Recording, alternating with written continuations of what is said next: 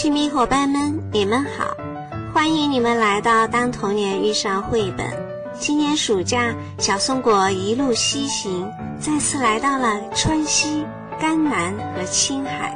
每一次来这里，都有不一样的感觉。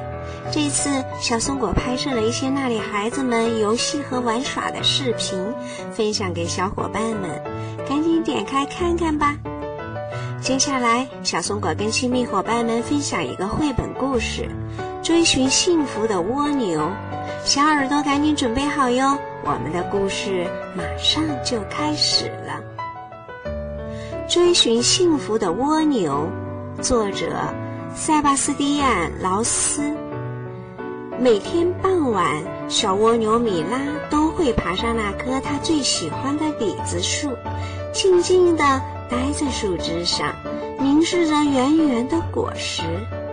有时候，它会缓缓地将触角伸进傍晚的暖风里，享受最后一抹秋日暖阳的抚摸。和其他小蜗牛一样，米拉也有一个不为人知的小秘密。它痴迷一切圆圆的东西，哪怕是一个很旧很旧的汽车轮胎，米拉也会惊喜不已。哇，好棒啊！当沿着轮胎的纹路一圈一圈爬行的时候，他会激动得心砰砰直跳。每当夜晚来临，又圆又亮的月亮悄悄挂在星空时，米拉就会兴奋地睡不着觉。好漂亮啊！米拉总是这样惊叹着。她多么希望自己能摸一摸月亮，要是能绕着月亮爬一圈，那轻轻地画出一个圆，那是多么幸福的事情啊！于是，米拉决定冒一次险。我要到月亮上去。她轻轻的，但又很坚定的对自己说。第二天晚上，米拉找来她最好的朋友蚯蚓乐乐，开始为登月做准备。他们一起努力想办法，一起计算数据，记录注意事项。一起写计划书。米拉特别喜欢乐乐的新圆规，她用圆规画了许多漂亮的圆。太好了，这个计划应该行得通。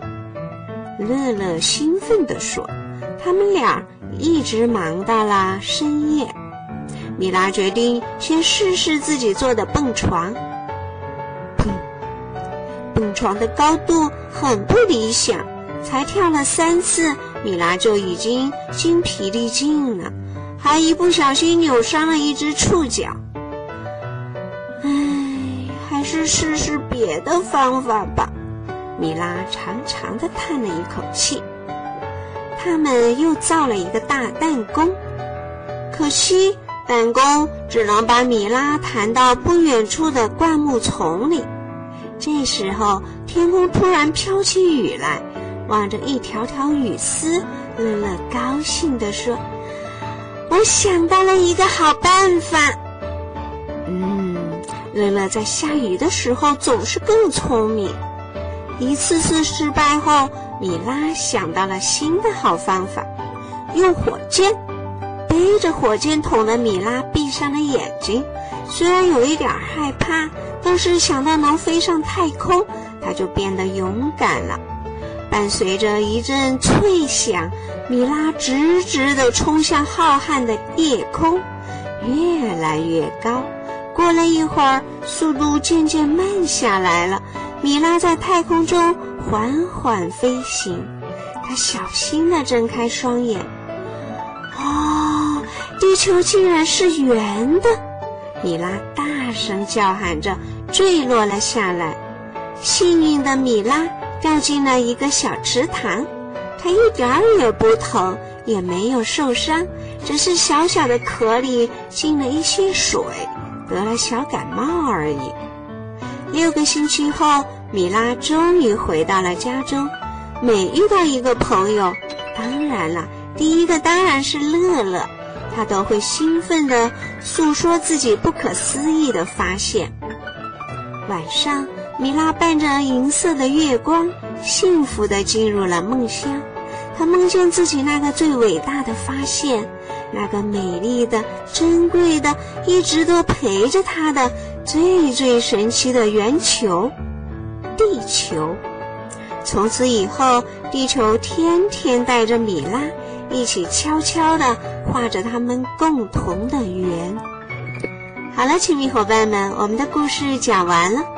看完视频，听完故事，你有什么想跟爸爸妈妈和小伙伴们聊一聊的呢？那就赶紧行动吧！别忘了哟，有趣的话题一定要分享给小松果。好了，今天我们就聊到这儿吧，下次再见。